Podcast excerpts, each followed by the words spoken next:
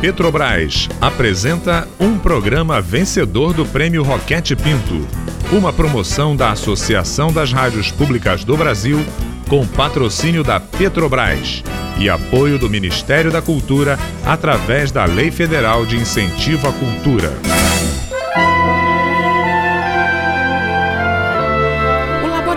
Aberto de interatividade da UFSCar, tenho o prazer de convidá-los para ouvir, a partir de agora, a radiodramaturgia Verdades Inventadas. Liberte sua imaginação e abra seus ouvidos para participar das aventuras de Laura e de suas experiências imaginárias.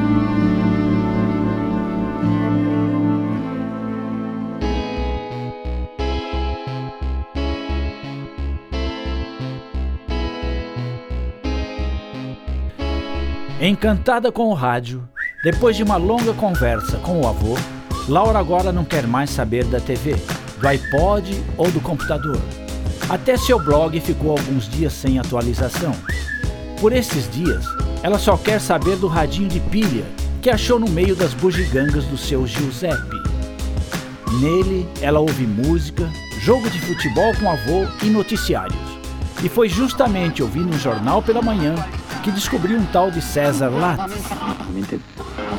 Muito bom dia para você que está acordando. Confira a hora certa, agora pontualmente 6 da manhã.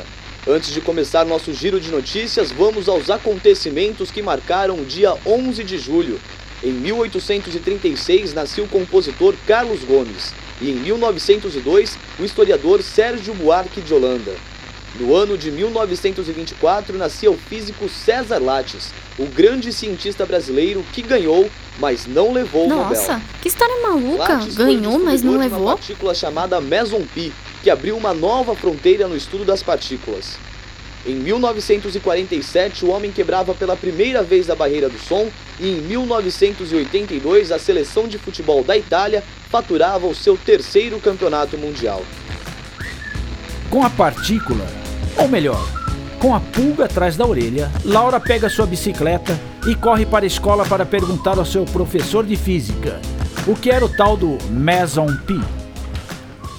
Bom dia, dona Beth. Será que o professor Ricardo vem hoje? Oi, Laura. Deixa eu ver o horário dele aqui. Hum, deixa eu ver.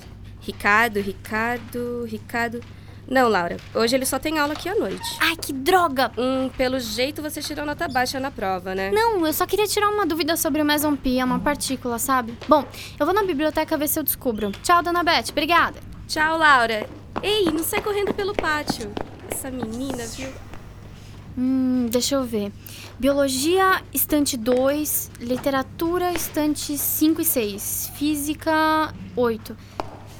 Isso, agora vamos ver. Hum, grandes físicos e suas descobertas. É isso, deve estar tá aqui. César Lattes, César Lattes, César Lattes, cadê? Achei! Cesare Mansueto Giulio Lattes, mais conhecido como César Lattes. Era filho de imigrantes italianos. Curioso, que nem o vovô. Formou-se em física e pesquisava as partículas elementares. Hum, já tá começando a complicar conseguiu registrar esse... Conseguiu registrar a existência de uma partícula chamada meson pi a partir de um experimento realizado no Monte Chacaltaya, nos Andes bolivianos. Nossa, Bolívia?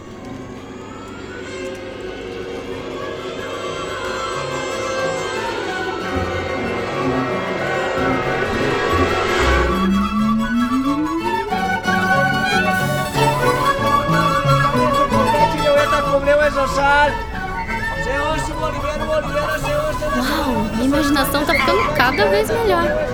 O vovô adoraria viajar comigo, ele sempre quis conhecer a Bolívia. Pois então vou com você, querida. Também sempre quis saber dessa história do Nobel do Lattes. Que legal que você tá aqui, vovô. Bem, é você que tá imaginando. Ah, o Marquinho também vem. Marquinho? Cadê ele? Tô aqui atrás, apertado com esse monte de mala. Bem feito. Tomara que essa geringonça chegue logo. Não aguento mais essa buraqueira. Nossa, mas eu não sabia que fazia tanto frio na Bolívia, vovô. É por causa da altitude, querida. Nós estamos nos Andes, a mais de 5 mil metros do nível do mar. Olha lá, tem até neve no alto daquela montanha. Hum, mas por que esse Lattes foi se enfiar num lugar desse? Isso nós teremos que perguntar para ele.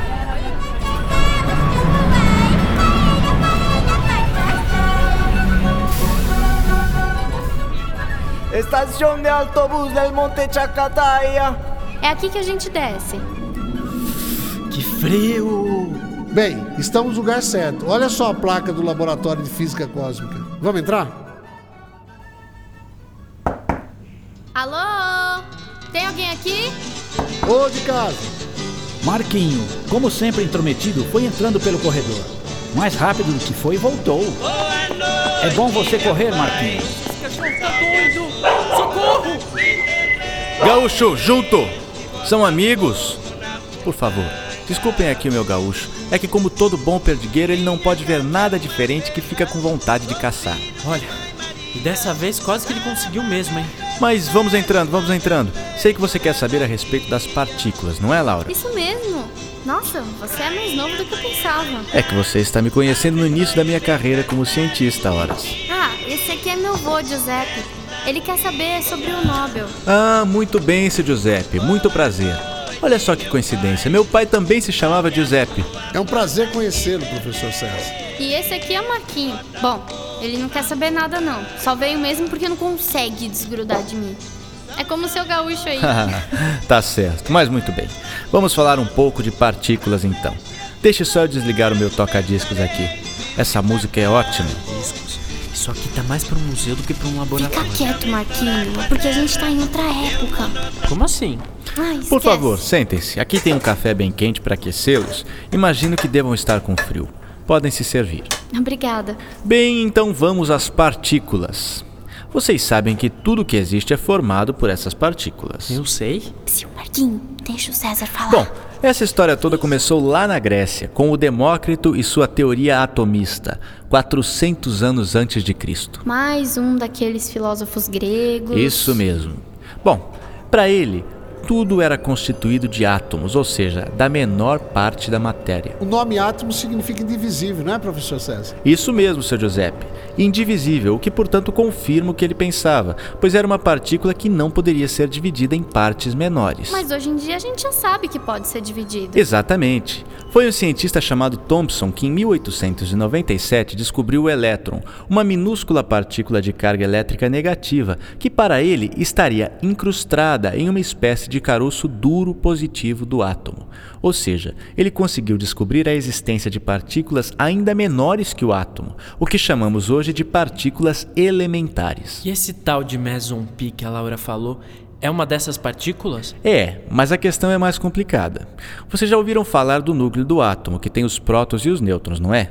Pois então, tem uma coisa que não fazia muito sentido. Pra mim, nada disso faz sentido. Não é só pra você, Marquinho. Essa história realmente está complicada. Como diz a Laura, tá difícil, viu? Mas nada que não se resolva. Para entender a história do meson pi e das partículas, não perca o que o professor César Lattes tem a dizer no nosso próximo episódio. Se você quer saber mais sobre as verdades inventadas da Laura, entre no seu blog e acompanhe por lá os textos de nossa querida personagem em suas reflexões sobre suas experiências imaginárias e os personagens que encontrará ao longo da nossa radionovela.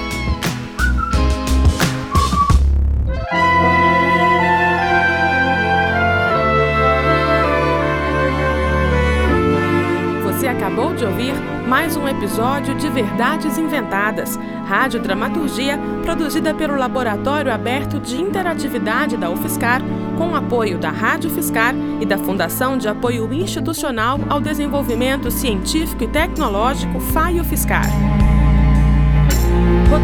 Maite Bertolini e Tárcio Fabrício.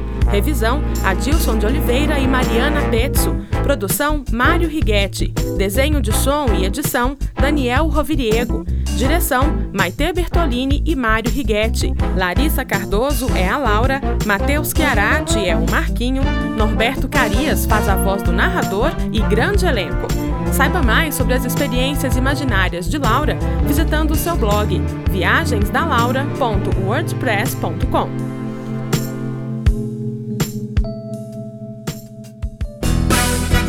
Este programa foi um dos vencedores do Prêmio Roquete Pinto, Uma promoção da Associação das Rádios Públicas do Brasil, com patrocínio da Petrobras, com apoio do Ministério da Cultura, através da Lei Federal de Incentivo à Cultura.